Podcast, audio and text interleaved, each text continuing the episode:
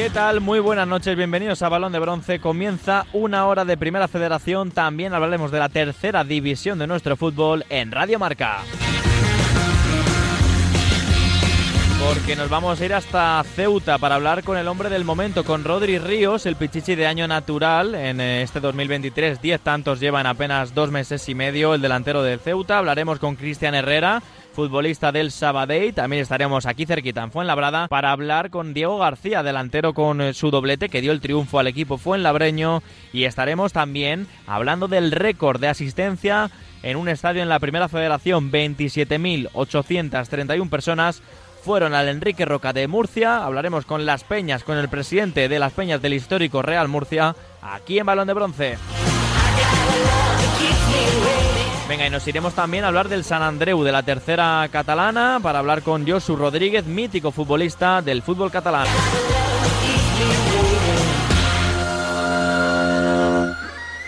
Aquí comienza Balón de Bronce con Rafa Maínez.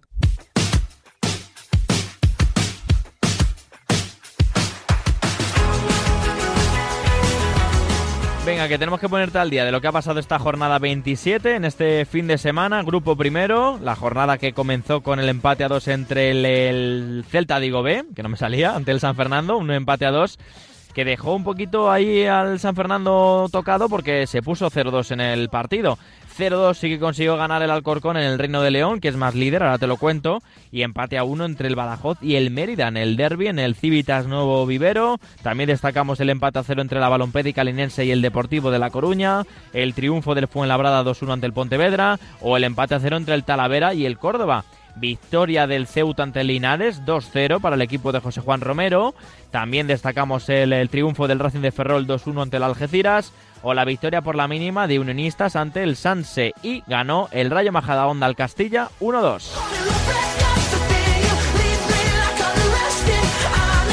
La semana que viene tenemos una jornada impresionante. ¿eh? Por ejemplo, por abajo, Pontevedra Algeciras.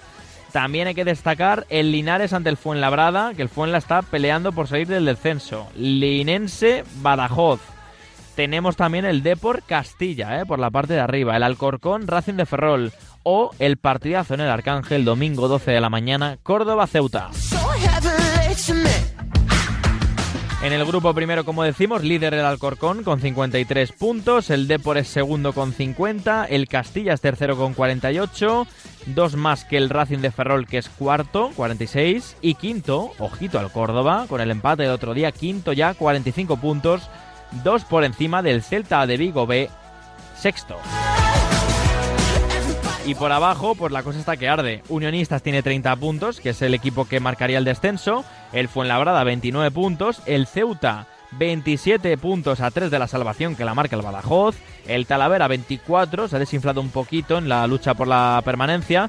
Y el Pontevedra de Juan Señor, que perdió en su debut ante el Fuenlabrada, 22 puntos, colista a 8 de la salvación. Vámonos al grupo segundo porque la Unión Deportiva Logroñés de Sergio Rodríguez hubo cambio de entrenador, volvió Sergio, el técnico riojano, ganó 2-0 al Osasuna Promesas, el Eldense no falló, 2-0 ante la Nucía, el Curnellá ganó 1-1, o sea, ganó, empató a 1 ante la Sociedad Deportiva Logroñés, el Sabadell es el que ganó 0-1 en el Estadio Ungal de, de, Irún ante el Real Unión, eh, ganó el equipo de Miki Yadó, 0-0 entre Numancia y Atlético Baleares. Victoria también importante en el nuevo estadio del Nastic ante la Real Sociedad B. Triunfo que ya no es farolillo rojo del Calahorra, 2-3 en Lezama ante el Bilbao Athletic. Y victoria de la Morevieta ante el Castellón, 2-1. Y luego dos empates a 1 para terminar la jornada. Alcoyano Intercity 1-1 y Real Murcia con ese récord 1, Barça Athletic 1. Para la semana que viene tenemos que destacar varios encuentros, ¿eh? Sabadell Real Murcia, Castellón Alcoyano, por ejemplo. Estará interesante el derbi riojano entre el Calahorra y la UDL. El encuentro entre el Intercity y el Atlético Baleares en descenso. Ojito a este encuentro también. Y, por ejemplo, el Barça B Nastic. En la clasificación, el Eldense más líder, ¿eh? El Eldense 51 puntos. Amorebieta segundo 44, más 7 para el equipo de Fernando Estevez. El Castellón es tercero con 44 puntos, dos derrotas seguidas para el equipo de Albert Rudé. Cuarto es el Real Murcia, 42 puntos. eh, dos por debajo de esa segunda y tercera plaza. La Real Sociedad B, tras su derrota, cae a la quinta posición, 41 puntos. Dos por encima del sexto, que ya no está en playoff, que es el Barça B. Y por abajo tenemos al Real Unión con 30 puntos, eh, e igualado al Sabadell que sale del descenso, Atlético Baleares 26 puntos, 4 por debajo de la salvación, la Unión Deportiva Logroñés es décimo octava con 25 puntos, el Calahorra es decimonoveno con 22 a 8 de la salvación. Y nuevo colista el Bilbao Athletic de Alex Payarés 10 puntos por debajo de la salvación, colista de este grupo segundo de la Primera Federación.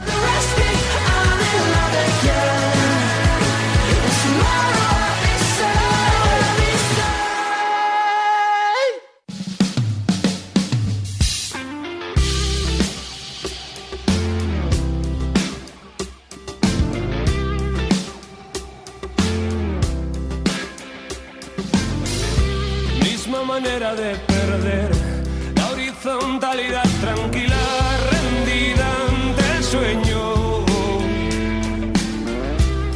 vamos a empezar el programa, aparte de escuchando a Izal para arrancar, hablando con un delantero que, bueno, es sub-23. De hecho, quiero recordar que es su último año de sub-23, 22 añitos. eh, viene cedido del Club Deportivo Leganés. Está jugando en el Fuenlabrada este curso, en la primera federación, grupo primero. Y fue uno de los protagonistas de la, de la semana, bueno, del fin de semana en este caso, de esta jornada 26 de la competición. Marcó un doblete, si no tengo hechas mal las cuentas, su primer doblete en, en esta categoría y en el Fuenlabrada. Noveno gol, ya ha superado sus registros del curso pasado con el filial, filial Pepinero. Y es uno de los hombres, yo creo que más están destacando en este grupo primero, pese a que al Fuenla no le está yendo muy bien. Hablamos de Diego García Campos, que ya nos escucha en Balón de Bronce. Diego, muy buenas. Muy buenas, encantado. Igualmente, eh, Diego García Campos, ¿el Campos también se dice o ya tu nombre profesional es Diego García?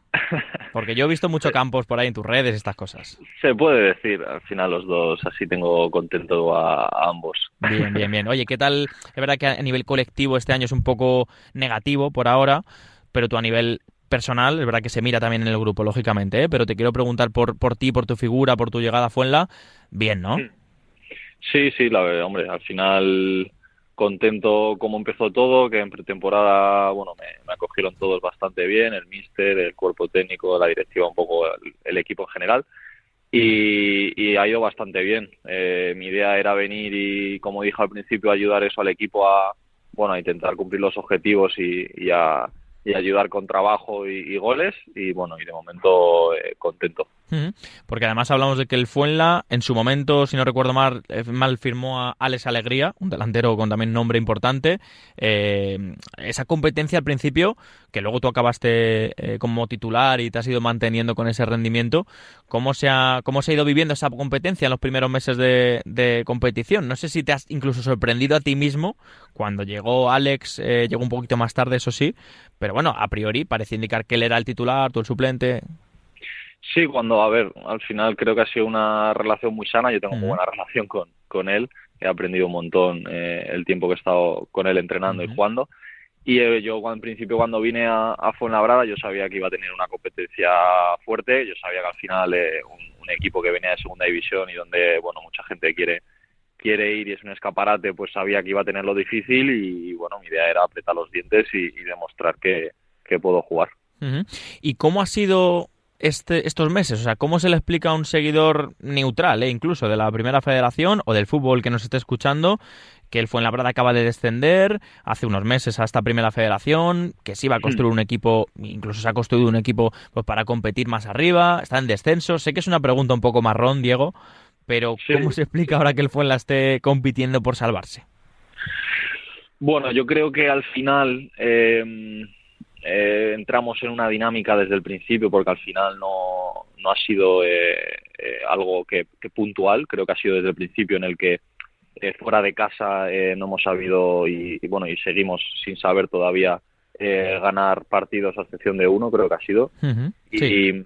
y bueno, y creo que al final eso te, te entra en un, en un bucle, en unas sensaciones, en, en errores sobre todo que hemos tenido eh, todos eh, los jugadores eh, individuales en algunos partidos, en ciertos momentos, en fases del partido a lo mejor que estábamos bastante bien y que nos veíamos mejor que el rival y al final con un equipo nuestro que con bueno con, con bastante experiencia con jugadores contrastados en esta categoría y en, y en superiores.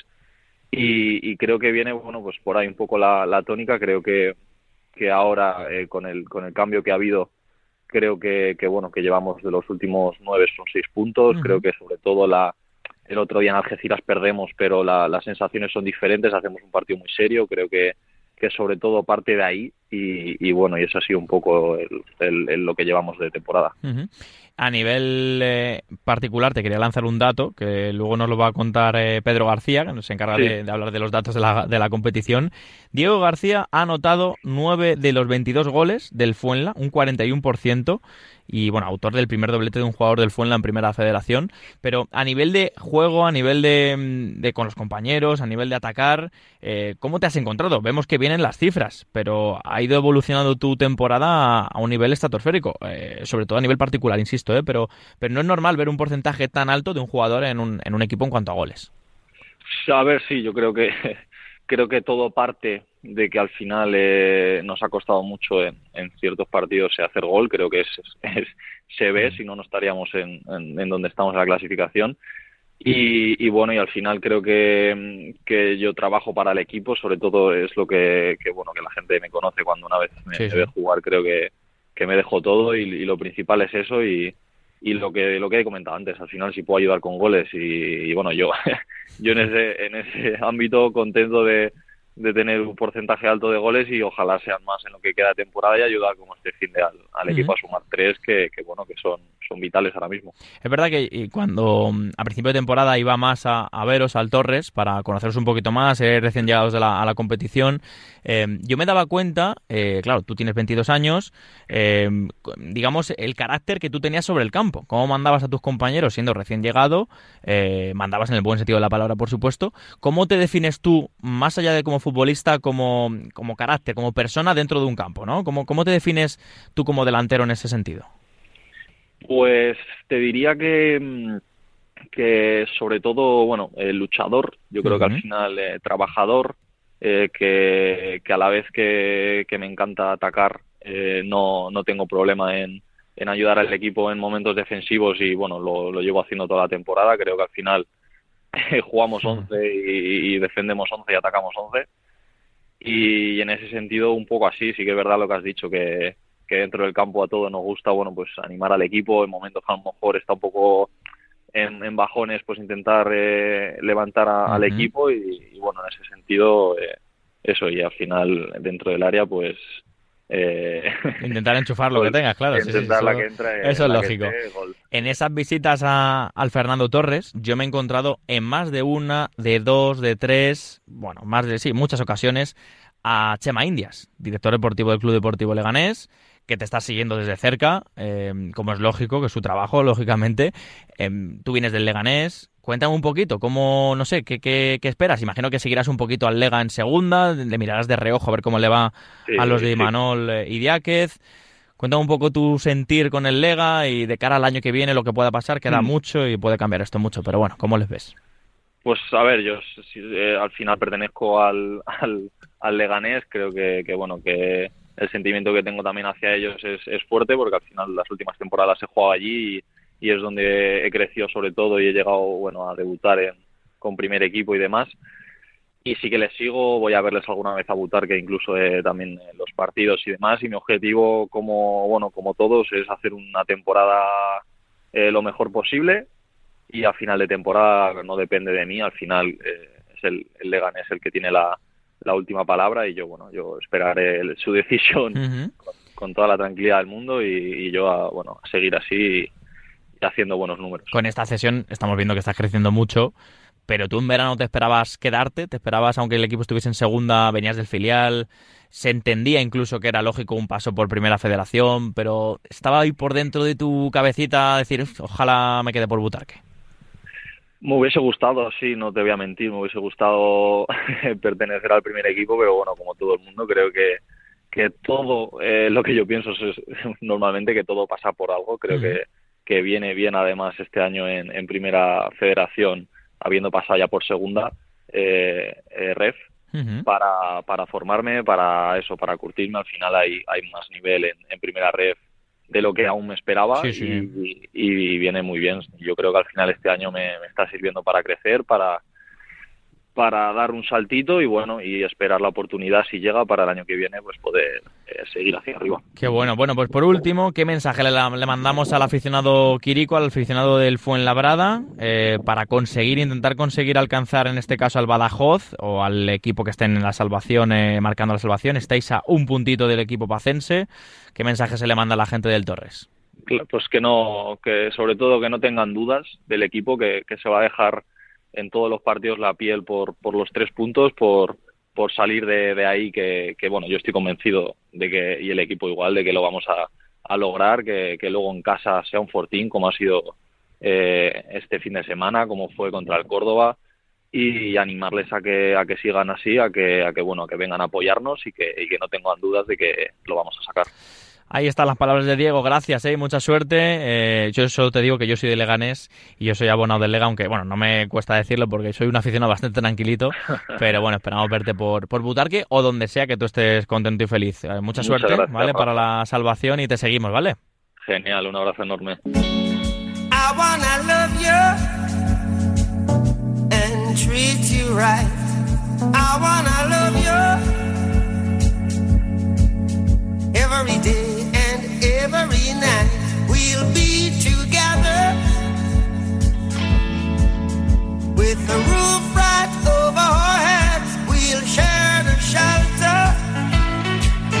Venga, vámonos hasta Sabadell porque están contentos esta semana, ¿eh? Bueno, llevan ya una racha como para ilusionarse con la salvación. Es verdad que es complicado ilusionarse en un equipo en el que, bueno, deberían aspirar a, más, porque es un equipo, bueno, pues que es históricamente uno de los grandes equipos de, de Cataluña y también de fútbol español. Hablamos del Sabadell, ganaron este fin de semana ante el Real Unión de Irún en el Estadio Ungal con el gol de nuestro siguiente invitado, que lleva una racha. Es verdad que la semana pasada, bueno, hace sí, hace una semana y media, marcó un golazo desde el centro del campo en un partido que se tuvo que suspender por la intensa lluvia en la Nova Creu Alta, en ese Sabadell Unión Deportiva Logroñés. Pero bueno, ahí queda, ¿eh? El gol y el golazo de nuestro invitado Cristian Herrera en balón de bronce. ¿Qué tal? Muy buenas, crack. Hola, muy buenas, muy bien, muchas ¿Cómo lo llevas? Esta semana de llamadas, de apariciones en medios y todo esto. Bien, sí, la verdad, como dices, pues ha sido una, una semanita intensa, pero bueno, eh, todo lo que sea, eh, pues una repercusión buena, de, de buen rendimiento y en este caso, pues de un gol para recordar, eh, bienvenido sea. Ahora te pregunto un poco por eh, tu ex equipo, el Intercity, que has eh, llegado al Sabadell hace, hace nada, pero de momento has entrado bien en el, en el equipo, en el esquema de Miki Lladó.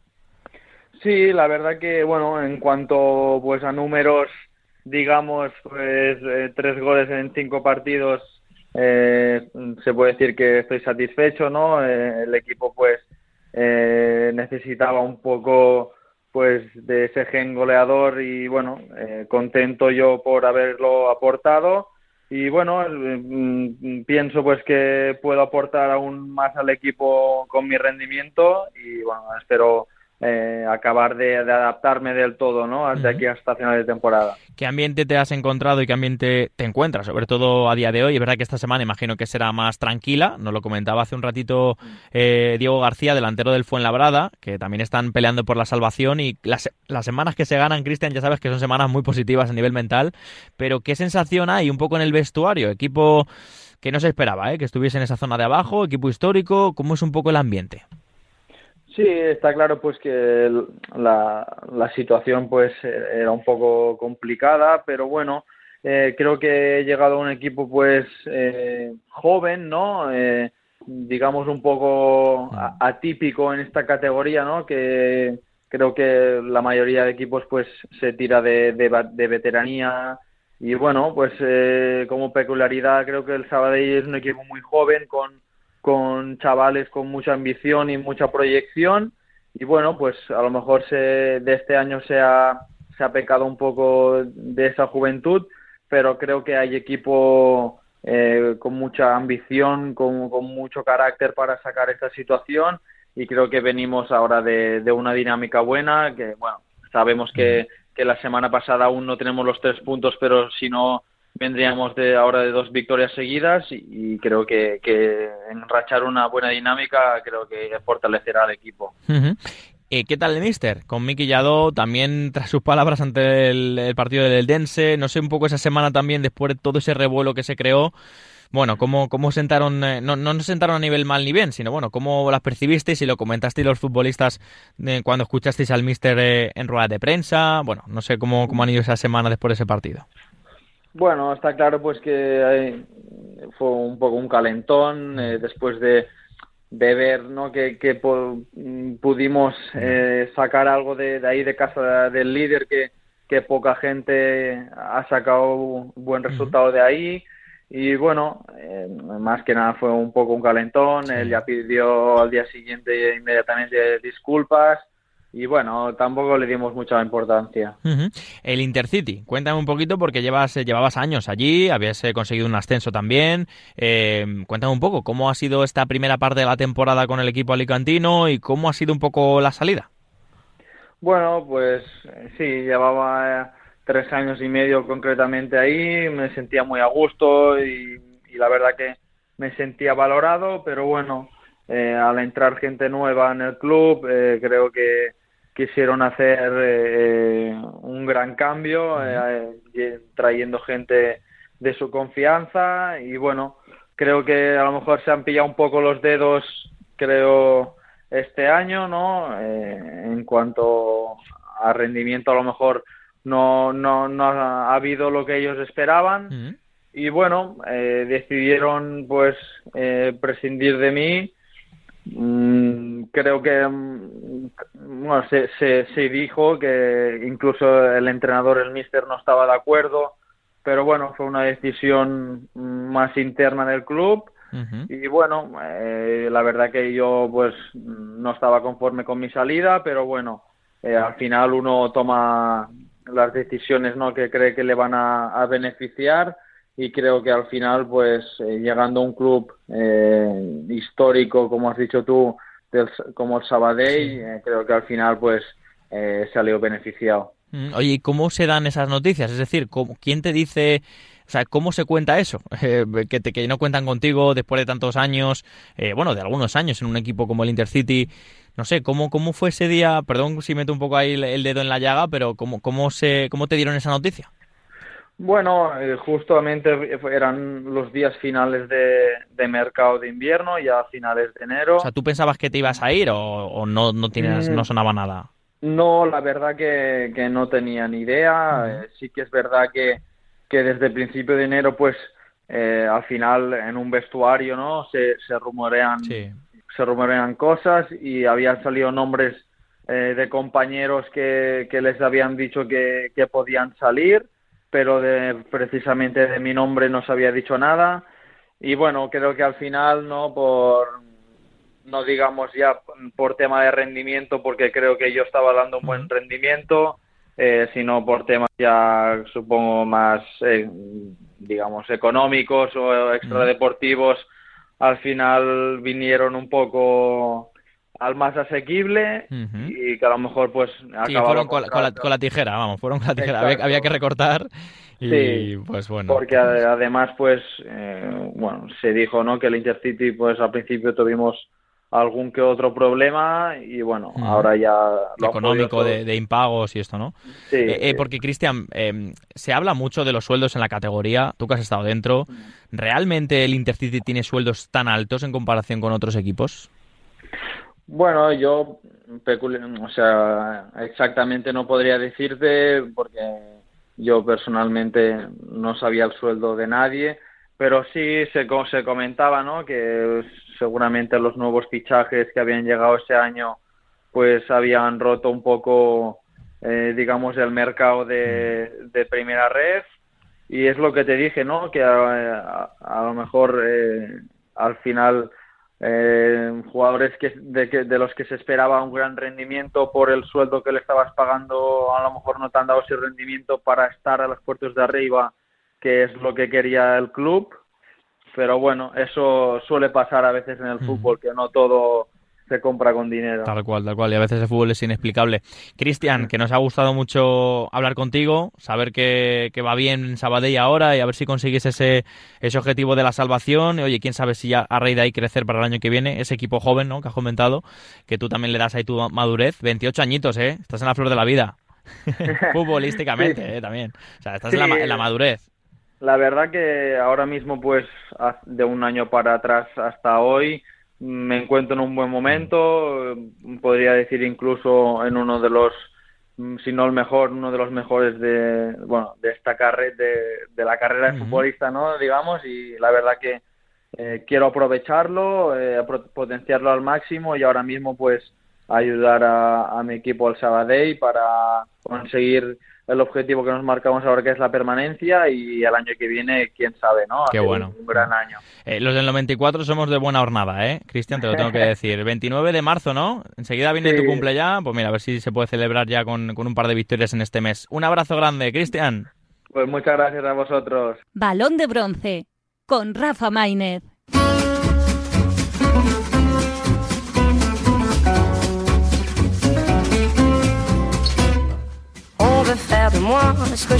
Y como es habitual en Balón de Bronce cada lunes, vamos a repasar lo que ha dado de sí esos datos de la jornada, ya de la jornada 26, con nuestro compañero Pedro González. Pedro, ¿qué tal? Muy buenas. Hola Rafa, buenas noches, ¿cómo estás? Muy bien, eh, a ver, deseando que me pongas al día y que nos pongas al día a todos los oyentes, eh, porque hay muchos datos que contar, que desgranar. Vamos a empezar por ese encuentro entre el Celta de Vigo B 2 a 2 ante el San Fernando. Sí, un Celta B que no pierde el 29 de octubre en, en Balaídos. Eh, ha marcado en todos sus partidos en casa, suma 13, y el récord en primera federación es de Lucas Murcia, el 21 a 22, que estuvo hasta 15 partidos marcando consecutivamente, con un Iker Losada que iba ya 9 goles y 5 asistencias, y es el tercer máximo participante de gol en toda la temporada. Y un San Fernando con Ilias Chairak, que al anotar gol, dos cosas. Es el- no hay ningún jugador con más goles de fuera del área que él, Mm. a plata jugada hablando. Y el, el San Fernando ya lleva 15 goles de jugadores sub-23, que es el récord de un equipo no filial que tenía el Racing de Santander el año pasado con 14. Bueno, gran rendimiento ¿eh? de los jóvenes del San Fernando. Es verdad que se puso ganando el partido, pero bueno, un empate fuera de casa no está mal. A ver, victoria, ya era hora ¿eh? que ganase la Unión Deportiva Logroñés, ya con Sergio Rodríguez en el banquillo. Volvió el técnico riojano, 2-0 ganó a Osasuna Promesas. Pues sí, porque eh, rompe una racha de 15 partidos y medio, vamos a dejarlo, con el Sabadell del otro día. Eh, cerca del récord de primera federación, que fueron 16 del Tudelano. Eh, con Imanuel Arregui, que rompe una racha de 694 minutos sin marcar de la UDL. Y es el central de primera federación con más goles esta temporada. Lleva cuatro tantos. Vale. Victoria 0-2, en este caso fuera de casa, para el Alcorcón de Fran Fernández. Ganó en el Reino de León ante Tucultu, que no está pasando por buen momento, Pedro. No, estamos en un momento flojo. Dos meses sin ganar lleva Alcorcón fuera de casa. Con el gol de Chiqui llega Alcorcón a los 14 aportados del banquillo, igual el récord de primera federación de la temporada pasada del Calahorra, pues, eh, que además lo entrenaba el entrenador de la Cultural de. Campo. Y es el peor arranque de la segunda vuelta a la Cultural de su historia, igualando al de 1930, que también hizo dos puntos de 21. Y es la segunda peor racha sin marcar de la historia de la Cultural, con 608 minutos. La, Mm. el- la mayor racha fue en el 82 con 758 minutos. Vale. Eh, del Cornellá 1, Sociedad Deportiva Logroñés 1, cuéntame un dato de un cumpleañero que volvió a ver puerta. Pues Julen Monreal, que es el noveno jugador que ya anota el, el día de cumpleaños en Primera Federación. Vale, fue el, el sábado el derby eh, extremeño, Badajoz 1, Mérida 1, y parece que, bueno, se ha, se ha hablado poco porque quedó en empate, yo creo, y porque fue el sábado, estamos al lunes, pero hay que recordar esos datos de- del gran derby también extremeño. Sí, un Badajoz que lleva seis jornadas sin ganar. Y los dos últimos goles de Carlos Cinta han sido al Badajoz, en la primera y segunda vuelta. Y es que Carlos Cinta ha marcado siete goles en primera fracción, los siete al primer toque, los siete han sido el primer gol del equipo y seis de ellos han sido en segundas partes. Uno de los delanteros, sin duda, referencia de esta, de esta competición. Y el que referencia en el grupo segundo es el Eldense, que no falla, no para, y volvió a ganar 2-0 ante la Nucía en ese derby alicantino. Sin Invicto en casa, nueve victorias y cuatro empates. Tres de porterías de Guille Vallejo, que es el que más eh, lleva en toda la primera federación. Y el Lense que anotó en esta jornada el doble de goles de- tras un saque de esquina que en las 25 jornadas anteriores. Impresionante el dato del equipo de Fernando Estevez. Victoria también en grupo 2, 2-0 también. Del Nastic en el nuevo estadio con nuevo entrenador también, con Vidal en el técnico, en el banquillo grana. No David Vidal, sino Dani Vidal. 2-0 ganó ante la Real Sociedad B. Sí, rompiendo una racha de tres partidos locales sin anotar un gol. Su último gol, fíjate, fue hace ya do- hace dos meses contra el Atlético Baleares. Y Guillermo Fernández, que ha marcado seis goles esta temporada y los seis han sido el primer gol de su equipo. Y triunfo 2-1 por la mínima del Fuenlabrada de Alfredo Sánchez ante el Pontevedra de Juan Señor, que debutó con derrota. Sí, fue la verdad que anotó en cinco goles en tres meses y medio y en los últimos 15 días ha hecho la misma cantidad, 15 goles, con un Diego García que ha anotado ya nueve de los 22 goles del equipo, es decir, el 41%, y es el autor del primer doblete del Fuenlabrada en primera fracción. ¿Puede ser el jugador con mayor porcentaje de los goles de su equipo, Pedro? Así a ojo. Mm, Habría que mirarlo, ¿eh? pillas, ¿eh? Habría, que, no, pillas. habría que mirarlo, pero más de un 41%. Sí, sí, solo, solo goles puede ser, sí, igual no, Sí, tiene Lo, razón. lo- lo miraremos, lo miraremos.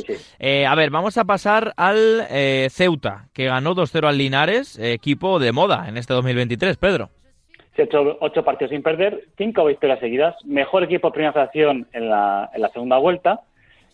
Si el Pichichi se contara desde la llegada de Rodríguez Ríos al Ceuta en la jornada 12, sería el máximo goleador, con 10, seguido luego de Alberto Quiles con 8.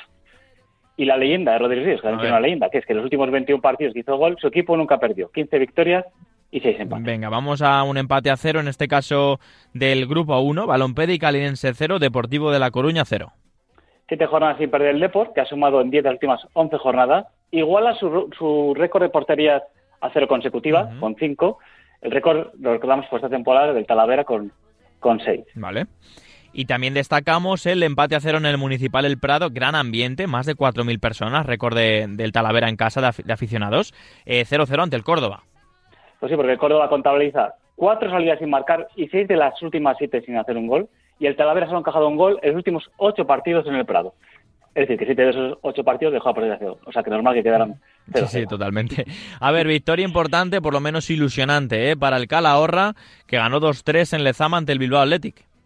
Sí, con un Marcos Baselga que suma 8 goles de temporada y anota el doblete más rápido esta temporada. Fueron 122 segundos y además hay que recordar que es el abrelata esta temporada de la primera federación, lo ha hecho ya en seis ocasiones. Vale. Y victoria por la mínima en Amalata del Racing de Ferrol 2-1 ante el Algeciras, que no termina de, de alejarse de ese puesto, de esa zona de descenso. Sí, con un Carlos Vicente que firma un doblete de asistencias, ya lleva seis esta temporada, 11 desde que compite en primera fe- federación, es el séptimo, digamos, en la clasificación Vale. como estaría, y ha asistido a mano justo en cuatro ocasiones esta temporada. Venga, y destacamos también el empate a uno entre el Alcoyano y el Intercity en otro de los derbis alicantinos. Sí, con Raúl Alcaina que ha anotado siete goles y cinco sirvió para romper el 0-0 inicial. Y es que Raúl Alcaina no marcaba la jornada de tres frente al Intercity y al minuto 5. Es decir, mismo equipo y mismo minuto que marcó en el partido de esta jornada. Vale. Eh, vamos a otra de las remontadas también de la jornada. Fue la que se vivió en el Alfredo Di Stéfano, en ese Real Madrid Castilla 1, Rayo Majada Onda 2. Sí, el Rayo Majadahonda que ha ganado seis últimas nueve jornadas. Es el equipo con más remontadas de temporada con cinco. Y en el histórico de Primera Federación nunca ningún equipo ha remontado en la misma temporada las cuatro que iba fuera de casa el Rayo de Majadahonda. Y un David Rodríguez, Mm. que es el jugador de Primera Federación que más goles ha anotado por encima de los 35 años. Lleva ya 18. Madre mía, datazo también para el Ariete Talaverano, si no me equivoco. Sí, Em, el Amorebieta ganó en Urriche, volvió a ver puerta Julen John, ganó 2-1 al Castellón, Pedro. Sí, la Moreta que ha sumado 16 de los últimos 17 partidos y Julen John, como comentas, anota ya por tercer, tercer, tercer gol en la Sociedad Deportiva Moribeta y que le ha ayudado a sumar 5 puntos. Uno contra el Barça Athletic, dos, pun- dos puntos, eh, ay, no, ahora no me acuerdo, Baleares, con Atlético Baleares Vale. y dos con el Castellón. Vale, es que lo ves de todo de memoria, Pedro, bastante Sí, que sí. te acuerdas de todos los datos. Venga, vamos a terminar con un, eh, uno de los partidos que marcó también la jornada, que supuso un récord en la primera federación. Hablamos de ese Real Murcia, Barça Athletic, empate a uno, y con récord de asistencia en, en cuanto a aficionados en Enrique Roca, Pedro. Sí, que allí no pierde el Real Murcia desde hace 8 partidos, son 5 victorias y 3 empates, y un Pedro León que ha participado en 6 de los 9 goles del Real Murcia en 2023, con 4 goles y 2 asistencias. 27.831 personas acudieron al Enrique Roca, así que también enhorabuena a la afición del eh, Real Murcia. Ahora estaremos con su presidente de, de las Peñas, ¿eh? del Murcia, para ver qué supuso ese, ese gran día en el Enrique Roca. Pedro González, como siempre, muchísimas gracias. Nada, un abrazo, Rafa, cuídate.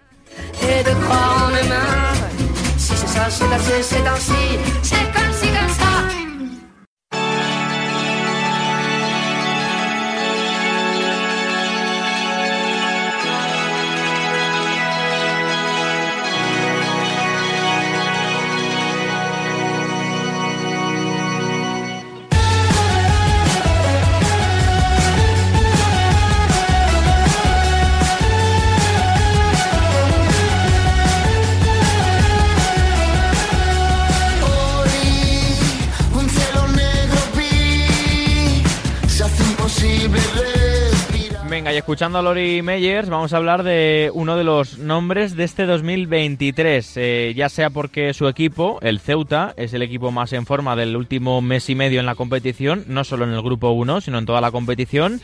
Y nuestro siguiente invitado, que es Rodri Ríos, delantero, ha llegado en un equipo pues que ha caído de pie. ¿Para qué nos vamos a engañar? El equipo de José Juan Romero, que lleva hasta ocho partidos seguidos sin perder tiene al máximo goleador en el mes, eh, bueno, el mes no, en el año natural, mejor dicho. Llevamos tres meses casi de, de 2023. Rodri Ríos, si no me fallan las cuentas, ahora se lo pregunto bien, lleva diez tantos y firma uno de los bueno, mejores rachas de la temporada. Es verdad que el Ceuta está en descenso, 27 puntos, pero con esta racha impresionante se pone a 3 de la salvación. Y es que esto, si tú oyente de Radio Marca no estabas muy puesto, esto hace un par de meses era impensable, porque el Ceuta era colista, no lo siguiente, o sea, era farolillo rojo y estaba casi desahuciado. Pues bien, en el fútbol ya sabéis que todo es posible. A ver qué me cuenta nuestro siguiente invitado, Rodri Ríos. ¿Qué tal, Killer? Muy buenas. Hola, buenas noches, ¿qué tal? La verdad es que esta remontada que estáis haciendo es de quitarse el sombrero, ¿eh?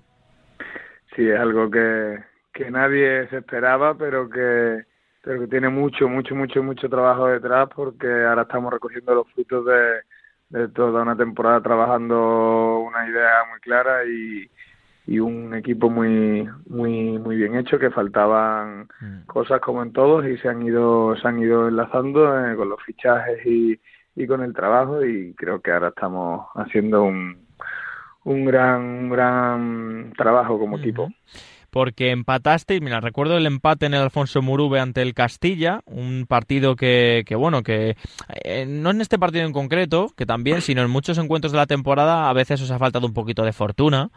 Pero luego vino el partido de Copa del Rey ante el Barça, que perdisteis 0-5, ¿vale? Es un equipo, un partido que se puede perder contra un equipo como el Barça. Y a raíz de ahí, yo no sé qué ha pasado, Rodri, no sé qué tecla se tocó, o si os creísteis que de repente, oye, podéis, no sé, jugar de tú a tú ante muchos rivales, pero ¿qué tecla se tocó o qué pasó a raíz de, ese partido? Yo creo que la tecla es lo que te he dicho antes, que es mucho trabajo y mucha constancia y, y mucha fe y, muy, tenerlo muy claro y creer que, era posible. Yo cuando firmé aquí teníamos tres puntos y la gente me decía, estás loco, ¿cómo firmas ahí? no Pero yo firmo con el convencimiento de que lo que estamos haciendo ahora se, se puede conseguir. Y obviamente sigo creyendo ahora que estamos mucho más cerca, pero cuando estábamos, como has dicho antes, con, con la soga al cuello, con tres puntos y último en la tabla, ultimísimo, pues también creíamos todos y, y, ahora se está recogiendo el fruto de todo ese trabajo. Tú eres canterano del Sevilla, en su momento muy jovencito jugaste en la segunda B, luego pasaste por el, bueno, incluso por el filial del Barça, estoy viendo, estoy viendo aquí, eh, Zaragoza, Almería, Valladolid, esta etapa también en segunda, Córdoba, Cultu, Granada, Oviedo, eh, recalas en la UDL donde no tienes demasiada fortuna, eh, donde no encuentras tu sitio, Ahora en Ceuta en apenas dos meses y medio, 10 goles, mm, llegas a registros de hace 6, 7 años en segunda. Tú también has encontrado tu lugar, ¿eh? Sí, sí, sí, la verdad es que yo he encontrado mi lugar. Eh, el cuerpo técnico y los compañeros y el club me han ayudado mucho porque en esto del fútbol no, nada se consigue solo y, yo tengo mucho mucho trabajo de mis compañeros detrás para, para que yo esté haciendo tantos goles. Y has dicho bien, son 10 en liga, pero son 13 en total, porque bien, bien. Tengo tengo tres más de copa, o sea que yo en mi cabeza tengo 13 que que eso sí, sí, no, lo que hay. Mucho mejor. nadie te va a quitar goles. Son ¿eh? los números, son los números y los goles mejor no quitarlos. Nadie te va a quitar goles. Sí, es verdad, fíjate, porque acabo de poner aquí el filtro en la página web de fútbol, que siempre miro aquí los datos. Es verdad que si pongo el filtro Copa del Rey, se suma a 13, ¿eh? Correcto. Bien, bien, bien apuntado.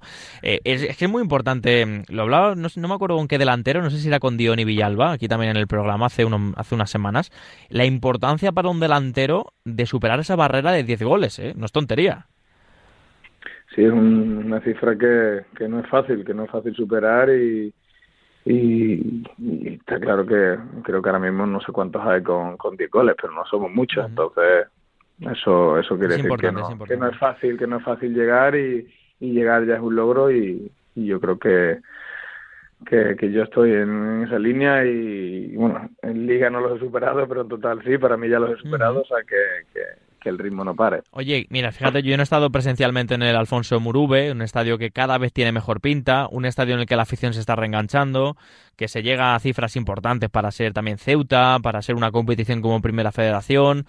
Cuéntanos cómo aprieta realmente el estadio, cómo afecta realmente al Alfonso Murube tanto a vosotros como al rival.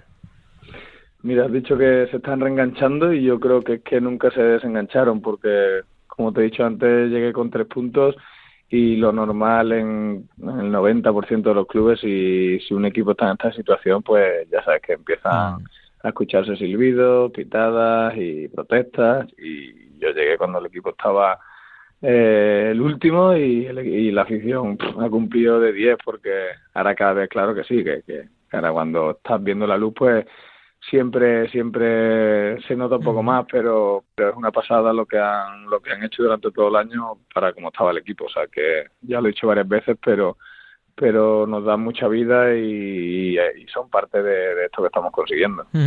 Si miras la clasificación, ves al Ceuta de momento en esos eh, puestos de descenso, decimoctavo, 27 puntos. Delante el Fuenla con 29, que también ganó el otro día. Unionistas, que también ganó, decimosexto. Eh, y al Badajoz en salvación con 30. Algeciras 31. ¿Qué te dice ahora esta, esta foto de la clasificación?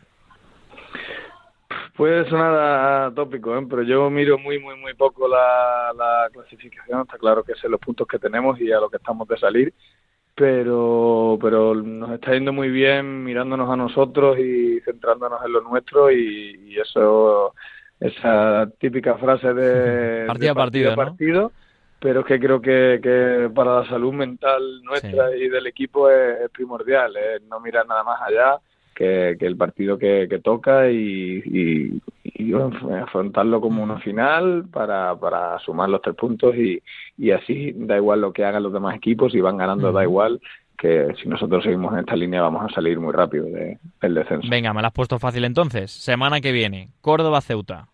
¿Qué te dice ese partido? Bueno, a mí, mira, se me ponen los pelos de punta, ¿no? Madre De, de, de, de revivir un partido ahí en el Arcángel porque porque tienen un estadio brutal. Yo lo he, yo lo he vivido como, Sí, sí. como, como mi casa y, y cuando aprietan, aprietan mucho.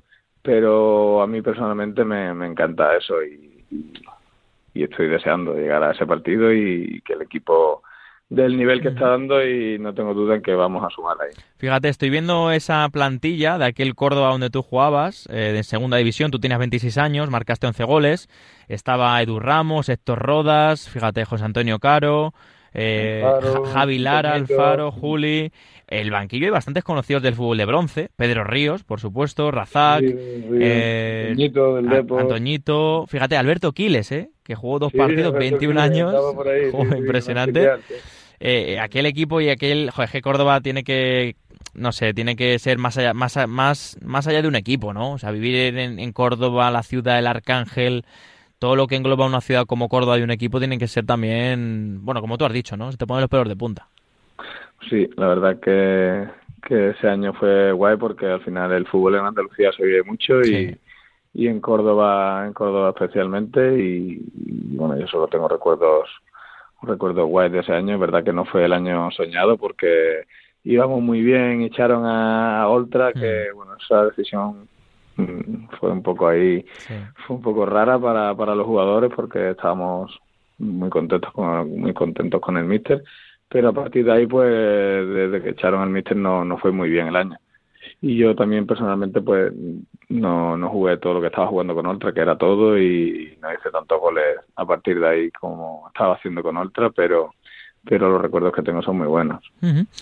Pues lo vas a recordar un poquito este fin de semana en ese encuentro. Yo la semana que viene me dejaré caer, me dejaré caer por Córdoba, eh, entre semana, bien, que es cuando yo, no, no en el partido, que no puedo porque Ah, tengo que estar vale, aquí en. Madrid, pero la Mm. siguiente semana, ya entre semana, pues me, me escaparé por allí. Pues bueno, a lo mejor te pregunto algunas recomendaciones de Córdoba, pero bueno, Mm. que mucha suerte, Rodri, que mucho ánimo para también para lo que esté viviendo, esa, esa salvación, esa posible salvación y estés ahora en descenso, así que bueno, aquí lo contaremos, todo lo que ocurra, hoy en las páginas de marca, que sale en vuestro, vuestra reseña bien de, esa, de ese triunfo ante el Linares, así que nada, un abrazo grande y mucha suerte, Rodri. Muy bien, estás invitado a ir a Ceuta, al Murube, Hay que y, ir, hay vivir, que ir. y vivir lo que se vive ahí, que es muy, muy especial. Un abrazo grande, gracias. Un abrazo, buenas noches. Estás escuchando Balón de Bronce con Rafa Maine. Y ahora hay que hablar del Real Murcia, porque este fin de semana, como hemos eh, comentado en el inicio del programa, se ha batido el récord de asistencia en un estadio de la Primera Federación, tanto en liga regular, como ha sido el caso, como en un partido que enfrenten a dos equipos de la competición de bronce, que superó pues a la final del ascenso de la temporada pasada el Depor Albacete, pues con esos 27.831, creo que esa es la cifra, porque no la tengo ya memorizada, pero creo que no me he equivocado en el, en el dato, eh, se batió el récord eh, de de influencia en un estadio, en la primera federación, con la llegada de Felipe Moreno, eh, con esa también, eh, digamos, promoción para el abonado, que con un euro podía retirar hasta 10 entradas, para no abonados 5 euros. Bueno, respaldo masivo, enhorabuena a los murcianistas. Y yo me he traído aquí a Balón de Bronce, pues no a un jugador ni a nadie del club, pero lo siente como casi el que más, que es Salvador Oliva, que es el presidente de la Federación de Peñas del Real Murcia. Ya nos escucha aquí en Radio Marca. ¿Qué tal, Salvador? Hola, buenas tardes, Rafa. Enhorabuena lo primero, ¿eh? porque también, joder, todo lo que también congregáis la Federación de Peñas de un histórico, eh, también os tenéis que llevar ese, ese trocito de, de, de premio, entre comillas, ¿eh? de, ese, de, ese, de, esa cifra. No sé cómo, qué sensación te dejó un poco más allá del partido lo que viviste ayer. Bueno, fue un día increíble, ¿no? Fue un día, la verdad, que que era un día festivo, era un día festivo porque hemos pasado tanto, esta afición ha sufrido tanto sí. desde el año que nos desciende Tebas y, que parecía ayer el partido, que era importante, pero ya pasa a un, a un plano secundario, ¿no? Porque al final lo, lo, importante era disfrutar el día y quitarnos un poco un peso de encima de todo lo que habíamos vivido, ¿no? Uh -huh. Oye, ¿tú hace cuánto que no vivías un ambiente así en el Enrique Roca? Uf, un ambiente así, hombre, yo he vivido grandes ambientes, el ascenso, último ascenso a, a segunda cuando cuando el Lugo en los playoffs eh, he vivido el partido del Córdoba el ascenso también los playoffs de ascenso primera división pero de ayer era era alucinante el, el campo a reventar prácticamente eh, luego la fanzone que montó el club desde Brutal, las 12 de la ¿eh? mañana. Sí sí o sea es que fue fue impresionante todo. Fue un día la verdad un día hubiese sido redondo si hubiese ganado el equipo pero bueno no no no podemos quejarnos, la verdad. Pero mira, por lo menos el equipo sigue en playoff, eh, que ya sabéis que hay otros históricos, otros históricos, otros equipos con ambición en el grupo sí. que están abajo, o sea, las Sí. cosas como son, quieras que no, al final el, que el Real Murcia esté peleando por ese playoff también incita a todo esto. Eh, ¿Qué tal? ¿Cómo, ¿Cómo habéis visto la llegada de Felipe Moreno como máximo accionista? No sé si ha dado un, un chorro de ilusión al murcianismo. Sí, yo creo que al final fue este fue el reflejo, ¿no? Eh, Felipe llegó, eh, dijo que, que quería ver la respuesta del murcianismo si, si hace esta promoción y la ha encontrado. Eh, esta afición está muy ilusionada con su llegada, con porque al final tiene un badaje que todos conocemos en el Leganés, que lo hizo bastante, bastante bien. Sí, sí. Y claro, eh, aquí, hombre, no, no, no esperemos estar en dos años en primera división, pero bueno, al final quita bast- bastantes problemas judiciales del club y va, y va a aportar una inyección económica importante y, así- y es lo que eh, es lo que ilusiona ahora mismo a, a la afición, ¿no? Sobre todo la judicialización del club que pueda retirarla. Y por último, en lo deportivo, es verdad que no se, no se ganó, eh, que el grupo está siendo brutal. De hecho, allí- este, este fin de semana de la zona de arriba solo ganó el Dense y Amorebieta, el resto empates y, y alguna derrota de la Real B o Castellón. ¿Cómo estáis viviendo el tema deportivo? Aparte de Pedro León, que yo creo que tenéis que hacer una estatua en la puerta del Enrique Roca, aparte de eso, eh, ¿cómo veis al equipo de Mario Simón? Bueno, Pedro León es el estandarte de- Brutal, del equipo brutal. ahora mismo, ¿no? Eh, es un equipo de, de categoría superior. Ya cuando vino aquí se formó un revuelo impresionante y es que no es para menos. Y el equipo, pues nosotros de nuestra parcela, pues animarlo, animarlo a tope, animarlo a- al 100%, porque al final los que visten con la grana todos los fines de semana son los nuestros y son a los que hay que animar. Y ilusionado, ¿no? Porque la, la competición, la verdad que ha cambiado mucho desde la antigua Segunda B, Sí. es una competición mucho más dura, mu- más competitiva, con históricos, como has dicho, está Castellón, está Córdoba, está el Depor, estamos nosotros, eh, hay equipos, super, la Morevieta recién descendido, la verdad que es muy bonita, pero también es muy dura. Y bueno, pues a ver lo que pasa, de aquí al final, esperemos que salga bien todo. Pues nada, aquí que lo contaremos aquí. Eh, pase lo que pase, esperemos que se le dé bien al Real Murcia. Y oye, imagínate, ya no te digo un ascenso directo, porque la competencia es feroz, pero oye, unos playoffs de ascenso que podéis vivir en Enrique Roca contra, fíjate, lo que te puede venir del otro grupo. Sí, pues el Depor, claro. el Córdoba, el Racing de Ferrol o el Castilla, nunca se sabe, o el propio sí, sí, Alcorcón. Mucha suerte, Salva, ¿vale? Un abrazo grande. Muchas gracias, Rafa. Venga, suena ya en los Ramones en balón de bronce y como es habitual cada lunes, para poner el broche, abrimos el capítulo de la segunda federación. Ya presento a mi Diego García, compañero, ¿qué tal? Muy buenas. Muy buenas, Rafa. Vamos ya con otras dos historiazas de esta segunda red, ¿eh? Venga, a ver, vamos a hablar primero del Racing Rioja, ¿no? De la temporada hace no mucho, Correcto. 2021, con ese es. ascenso a segunda ref. Efectivamente, Rafa, un club que recordemos eh, es muy joven, fundado en el eh, 2018 y que consiguió ascender a tercera división en la temporada del coronavirus, la 19-20. Un año más tarde eh, afrontaba la temporada que a mí me gusta llamar, Rafa, como la de la reestructuración. La afrontaba con toda la ilusión del mundo y con el objetivo de no detener el ascensor y encontrar ese ascenso a segunda red. Vale, en cuanto a futbolistas clave, ¿qué destacamos? Pues el primero de ellos, eh, Rafa, Adrián Goñi, centrocampista clásico de la Segunda B, canterano del Athletic, con cuyo primer equipo debutó en primera y después jugó en el eh, bronce en clubes como el Sporting Maonés, Amorebieta, Unión Deportiva Logroñés, La Roda o Calahorra. Destacamos también a Raúl Almagro, mediocentro que ha formado parte de equipos conocidos para los aficionados de Segunda B como Calahorra e Izarra. Vale, y en cuanto al torneo, ¿por qué le fue tan bien aquel año al equipo riojano?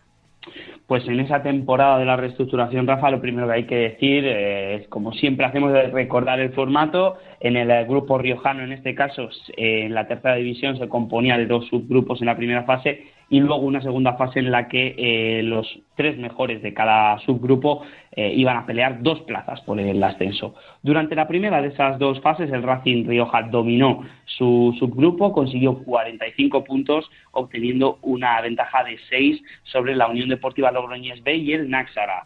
El ascenso se produjo en la segunda fase, donde el equipo sumó tres victorias y tres empates, que sumados a esos 45 puntos que habíamos mencionado anteriormente, le permitieron obtener un ascenso que se consumó, eso sí, en la última jornada con una victoria ante un clásico de esta región, el Alfaro. Vale, y en cuanto a las consecuencias, ¿qué supimos eh, luego del rendimiento del Racing Rioja?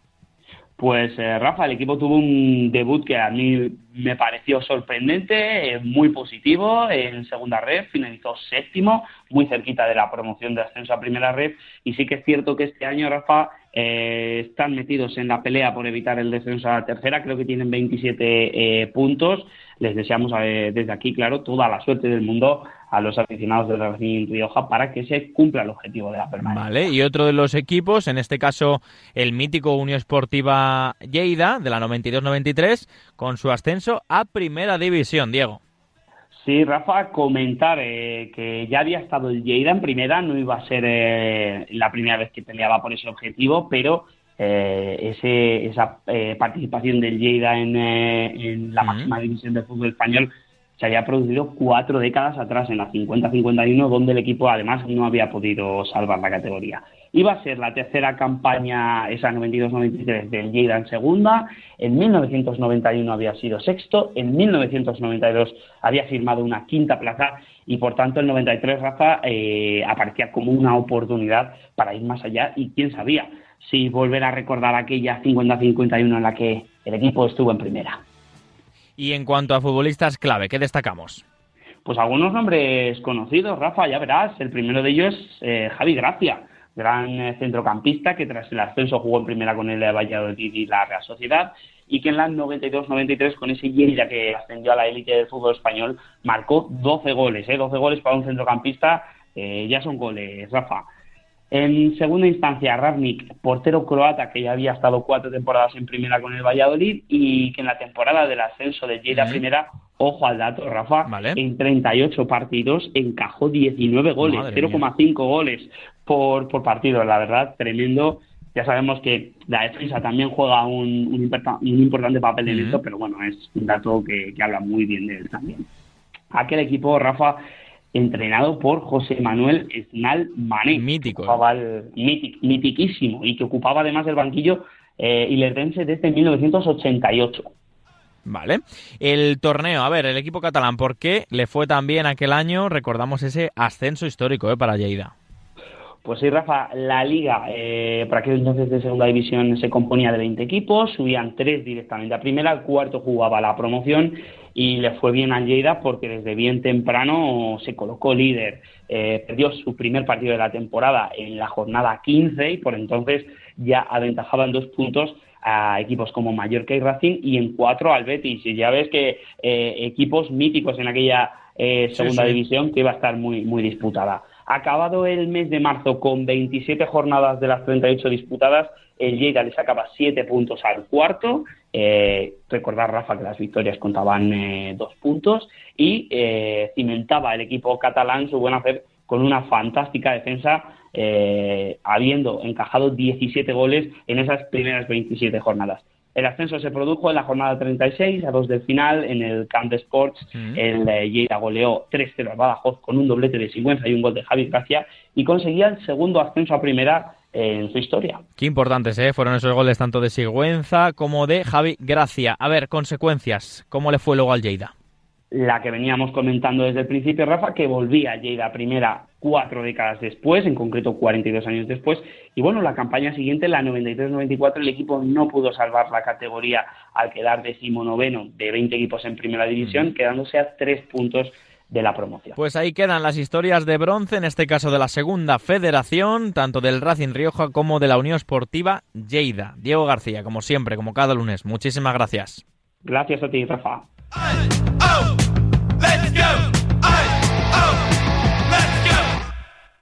Venga, y esta semana, en vez de bajar un, pelda- un peldaño, un escaloncito hacia la segunda federación, vamos a bajar un poquito más hacia la tercera, porque hay que hablar del eh, San Andreu, un equipo de Cataluña, que además me consta que por, eh, por Cataluña, por toda, toda aquella zona donde la tercera división es bastante potente, eh, el San Andreu es un gran equipo. ¿eh? Y me traigo al programa a uno de sus futbolistas más importantes que esta semana, pues oye, marcó un gol viral y quiero charlar con él. Siempre es una buena oportunidad para descubrir nuevas voces, nuevas historias. Y él es Josu Rodríguez, que ya nos escucha. ¿Qué tal? Muy buenas. Hola, buenas noches, Rafa. Un placer tenerte por aquí y bueno, para el que no haya visto tu gol o por lo menos tu, tu trayectoria, eh, cuéntanos un poquito, dibújamelo tú, el, eh, Josu, el gol de, que marcaste este fin de semana y ahora te pregunto más cosas, pero para que la gente se sitúe, sitúanoslo tú mejor. Bueno, es una recuperación en medio campo, en salida de balón del Castelldefels y, y mira, no, no me lo pienso, oriento y sin cargar un poco lo que es la pierna, porque no tengo mucho cuádriceps, me sale una parábola de estas que, que ya llevaba tiempo intentándolo, Sí, hacía ¿no? un poco de cachondeo con los compañeros y, y mira, al final salió bien y, sirvió para, para conseguir los tres puntos. Qué bueno, y además es que ya me han dicho y me han avisado que eres un hombre también importante en el San Andreu, sobre todo por la trayectoria que llevas en el club y sobre todo por los hat-trick. Eh, también diriges un campus que es director, director del campus hat-trick, pone en tu Twitter. No sé si tiene algo que ver esta relación con el gol que también tienes. La verdad que he metido tres hat-tricks en mi vida y los tres han sido con San Andreu y en diferentes etapas porque he estado en, en tres años. O sea, da la coincidencia y, y lo del campus también fue antes de que pasara todo esto y la verdad que estamos muy contentos por cómo nos está yendo, que ya llevamos 12 años de campus y, contento aquí en San Andreu en mi tercera etapa y a ver si por fin logramos el, ascenso a segunda federación. Lo he comentado en la introducción, es que la tercera división de, de Cataluña, eh, al igual que hablamos también de la de que la Comunidad de Madrid, esa tercera división también es potente, ese grupo 7, el grupo quinto, si no recuerdo mal, que es el de, el de Cataluña, también es potente, ¿no? Tú que has jugado más en, en esa categoría, en ese tipo de equipos, eh, cuéntanos un poco esa rivalidad, eh, no digo extradeportiva, sino sobre el campo, que, que se suele ver ahí. Sí, es una categoría muy igualada. Al final, eh, por comarcas, el- dentro de lo que es Barcelona hay equipos muy buenos, tanto nosotros, Europa, Montañesa, Sans, que está haciendo bien las cosas, eh, Badalona, eh, y la comarca de Girona también es muy fuerte. La verdad que es un grupo muy competido y, y se ve luego porque, bueno, en, en segunda federación compiten equipos eh, como son el Español B, el Manresa, que es un recién ascendido y ya está dando guerra y está en playoff. Tarrasa, que yo estaba el año pasado en segunda federación, Sí. también lo está haciendo muy bien. Al final es una categoría que es muy disputada y que tampoco hay tanta diferencia con, con lo que es segunda federación y hay mucho nivel. Totalmente. Oye, cuéntanos un poco, ya que has estado en varias etapas, incluso en su momento llegaste a, a jugar con el San Andreu en las extintas Segunda B, en, que se me Ujú. entienda, en, la- en el antiguo formato.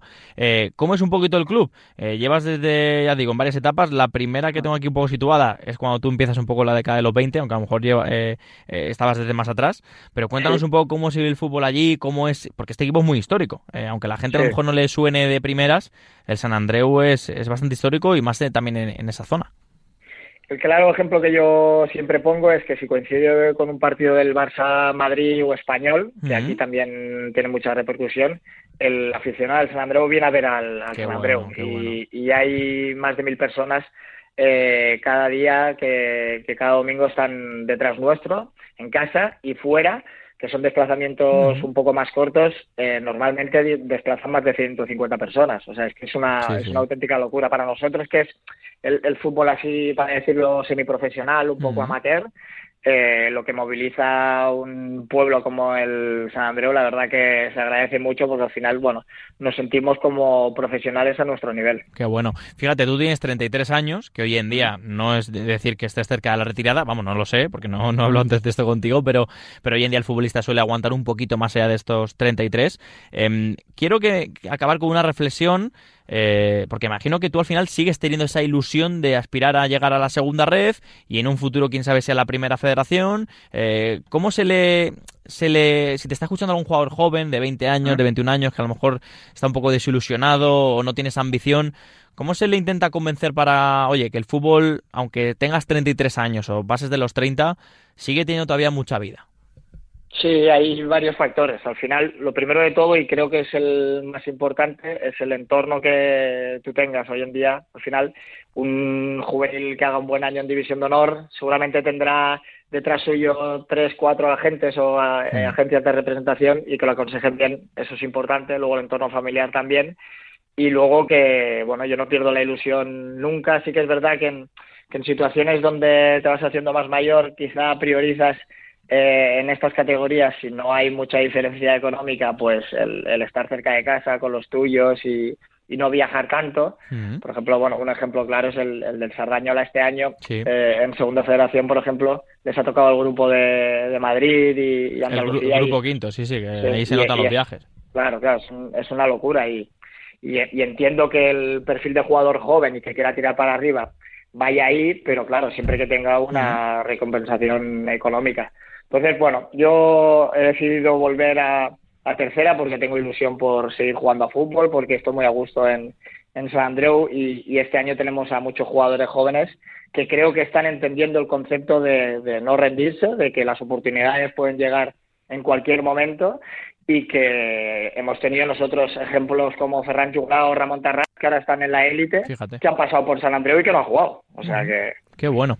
Pues con esa reflexión vamos a cerrar, Josu, que ha sido un placer escucharte un poquito aquí en Balón de Bronce, que cuando eh, encontremos el hueco vamos a volver a llamarte y también indagar más allá de la segunda ref, que ya sabes que, que son muchos eh, futbolistas y muchas historias, ya en la segunda federación, pues imagínate más abajo, así que aquí intentamos en esta horita de radio pues poneros voz a, a lo que podamos. Así que un placer y mucha suerte, ¿vale?